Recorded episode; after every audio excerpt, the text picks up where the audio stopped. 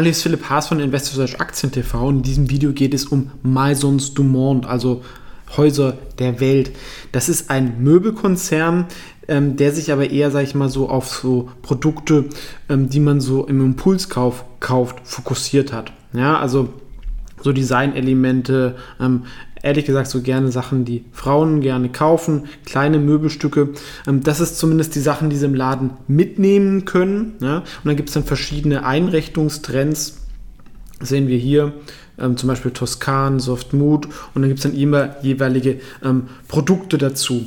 Ähm, ich fand die Produkte ganz gut, aber wenn wir im Laden drin sind, die, die, Qualität ist jetzt nicht super hoch. Also das sind Sachen, die halt irgendwie aus Asien günstig kommen, aber sie vermarkten es relativ teuer und haben auch einen Online-Shop, wie wir hier sehen, für so größere Sachen wie Sofas. Die kann man dann teilweise im Laden anschauen und das soll dann geliefert werden. Also Sachen sehen gut aus. Allerdings das Problem ein bisschen bei Maisons du Monde ist, die Sachen, die man im Shop mitnehmen kann, das funktioniert natürlich ganz gut. Ähm, allerdings Leute sind sehr unzufrieden bei den Lieferungen. Da gibt es viele Probleme, was aber nicht untypisch im Möbelsegment ist. Ja da ist die Logistik oft immer eine Katastrophe, ähm, dass da irgendwie Sachen passieren, Sachen kommen nicht an, gehen kaputt, etc. Das funktioniert noch nicht so gut. Trotzdem, das Unternehmen wächst ähm, mit um die 10%, ist auch auf Instagram aktiv und wir sehen, die Produkte passen schon ganz gut in den Zeitgeist. Ähm, wir haben auch selber mal so Sachen geschenkt bekommen. Ähm, wie gesagt, ist auch für Geschenkideen ganz nett ohne dass es jetzt wirklich halt hohe Qualität ist. Ja. Sie kommen aus Frankreich, wie man vom Namen, was ich halt ganz gut finde, ist ja dieses Aufteilen nach verschiedenen Themenwelten und Zimmern.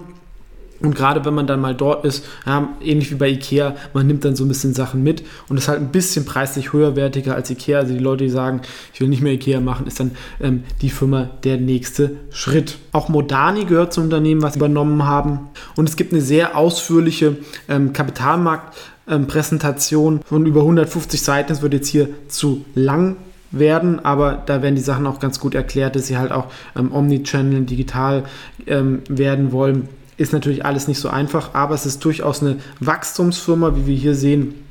Man hat immerhin den Umsatz fast verdoppelt in vier Jahren ähm, und das EBITDA auch. Und hier sehen wir, der Markt ist natürlich sehr groß, aber auch relativ wettbewerbsintensiv. Hier sehen wir die verschiedenen Sachen. Ich glaube, so der engste Vergleichswert wäre im Online-Segment Westwing, die ja so einen Shopping-Club haben.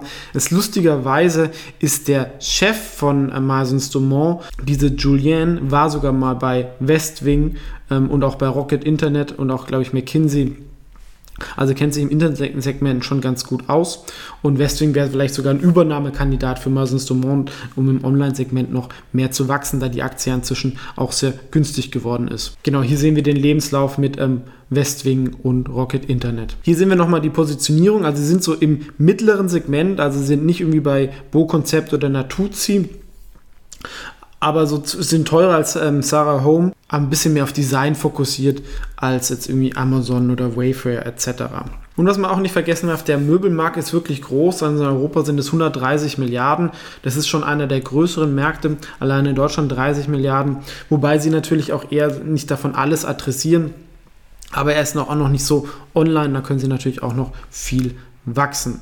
Die Marke insgesamt ist, glaube ich, positiv besetzt, allerdings müssen sie halt ihre Operations noch ein bisschen besser in den Griff bekommen. Davor war die Aktie auch mal im Besitz von Bain Company, eine Private Equity Firma, hat dann IPO gemacht in 2016. Danach lief es auch ganz gut, aber danach waren die Umsatzerwartungen ein bisschen zu hoch und die Aktie kam richtig massiv runter hat sich dadurch aber zu einer Value-Aktie eigentlich gewandelt, da fürs nächste Jahr das KGV bei 8 ist und wir eine 4,5% Dividendenrendite haben für eine Aktie, die mit 10% wächst mit eigentlich einem gut verständlichen Geschäftsmodell. Also trotz der ganzen Probleme in der Logistik wächst man trotzdem noch mit 10%, was ich ganz attraktiv finde. Und das faire KGV sehen wir auch hier ist natürlich höher als 8. Ja, es gibt natürlich Abzug so beim Produkt, aber die Marke ist stark. Management finde ich nicht schlecht. Sie machen auch nachhaltige Sachen. Und Umsatzwachstum in diesem Segment ist auch ganz gut. Ja. Wir haben gesehen, der Markt wächst mit 2%, sie mit 10%. Wettbewerb ist natürlich intensiv. Insgesamt ist es kein Qualitätsunternehmen, aber immerhin ein überdurchschnittliches Unternehmen mit einer Bewertung von 7,2, was ein faires KGV von 16 wäre. Und wir sehen aktuell ist es bei 8, also schon eine deutliche Unterbewertung.